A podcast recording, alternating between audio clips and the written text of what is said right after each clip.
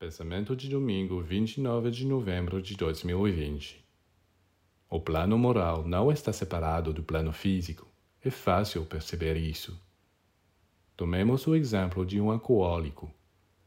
Ele foi, antes de tudo, um homem culto, atencioso, nobre e generoso, e nada lhe faltou. Mas a partir do dia em que ele começou a beber, essas qualidades foram se desvanecendo pouco a pouco e até desapareceram. Ele se tornou grosseiro, egoísta, brutal. O que mudou? Precisamente o lado moral, o comportamento. Tudo desmoronou com excesso de bebida. Tomemos outro exemplo. Um homem tem uma paixão pelo jogo ao ponto de acabar negligenciando suas obrigações, seus deveres para com sua mulher, seus filhos. O jogo era originalmente uma atividade que não tinha nada a ver com a moral, e lidar com cartas é completamente inocente.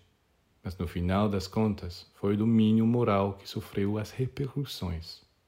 Como podemos deixar de ver as ligações que existem entre esses dois planos, físico e moral?